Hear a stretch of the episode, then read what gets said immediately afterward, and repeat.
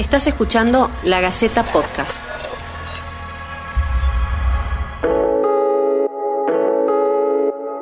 Desde que empezó el aislamiento social y preventivo, en marzo, muchos de nuestros hábitos empezaron a cambiar. Nuestra relación con la comida se vio muy afectada, a tal punto que el 60% de los argentinos admitió haber aumentado de peso en cuarentena. Una de las principales causas de esta situación es lo que los expertos llaman alimentación emocional. ¿De qué se trata este sentimiento que nos hace comer más y más durante el confinamiento aunque no tengamos hambre? El psicólogo y nutricionista Guillermo Mar lo explica así. La alimentación es un fenómeno multidimensional en el que influyen varios factores biológicos, ecológicos, tecnológicos, económicos, sociales y simbólicos. La alimentación es más que la conducta alimentaria. La conducta es el efecto de todo eso que aprendimos, sentimos, deseamos, queremos y pensamos. Es el resultado de las relaciones que tenemos con nosotros, el entorno y los otros, puesta en escena en el presente. De modo que el pasado irrumpe continuamente en el presente. El acto alimentario es un acto social. Está situado en un contexto determinado. Este contexto influye directa o indirectamente en la alimentación. Por ejemplo, en este contexto de pandemia, fue el que configuró nuestra forma de vincularnos con nuestra alimentación. Es el aislamiento, el distanciamiento, la incertidumbre, las noticias negativas asociadas a los contagios, la crisis económica y el miedo al contagio, entre otros. El caos tiene la característica de desordenar todo aquello que estaba establecido. Como regla general, cuando hay un cambio en la rutina diaria, se genera desorden en la alimentación. Es decir, las personas que ya tenían una mala alimentación antes de la cuarentena es probable que hayan empeorado.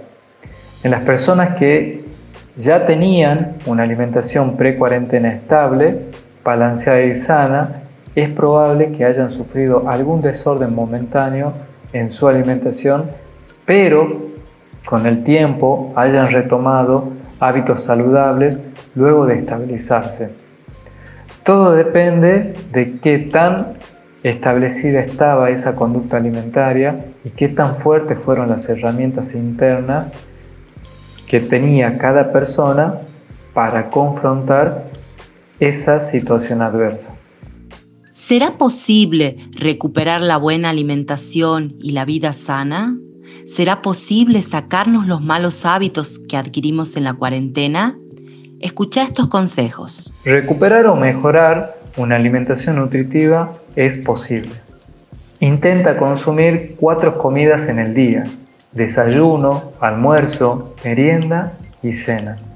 En esas cuatro comidas intenta evitar el consumo de algunos alimentos, como chocolate, productos altos en grasas saturadas, como por ejemplo manteca, tortilla, facturas, etc. Evitar el consumo de alimentos ricos en sodio, tales como gaseosas y jugos concentrados. Intenta incorporar más cantidad de frutas, vegetales, frutas secas, tales como nueces, almendra, maní, castaña y avellana. Incorpora semillas en tu alimentación, como por ejemplo chía, lino, sésamo y girasol.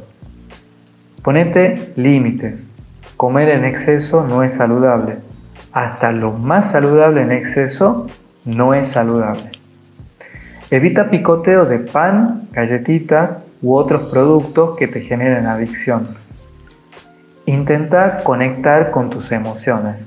¿Estás comiendo porque realmente tenés ganas de comer o porque estás enojado, preocupado o con miedo? Establece horarios fijos para comer, dormir y hacer actividades recreativas. Esto te permitirá descargar un poco las tensiones. Pone a tu cuerpo en movimiento. Hace una actividad física acorde a tus capacidades individuales. Dales y date el lugar que merecen.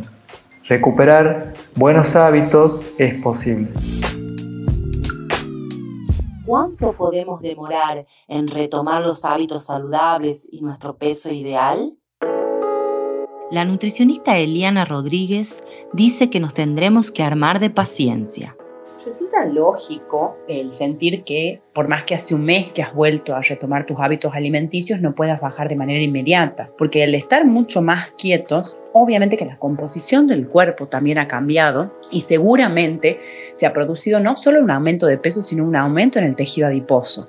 Al haber mayor aumento en el tejido adiposo, el metabolismo se pone un poco más lento y cuesta un poco más volver a bajar de manera tan rápida. Pero esto es una cuestión de constancia y paciencia. Volver a encaminarse con las cuatro comidas diarias, con consumir frutas y verduras de estación porque van a ser mucho más baratas, carnes en lo posible dentro de lo que la economía te pueda, carnes magras, consumir agua porque hace frío y la gente no se hidrata, y muchas veces la deshidratación también tiende a confundirse con apetito, entonces la gente come creyendo de que está con hambre y en realidad lo que tiene es que está deshidratada. Estamos sobreinformados todo el tiempo y si bien estamos viviendo y trabajando en medio de esta virtualidad, estamos trabajando más. Por ende, no estamos descansando bien y el descanso es sumamente reparador también para ayudar a bajar de peso. No será fácil. Hay que aprender a manejar la ansiedad y buscar ayuda si es necesario.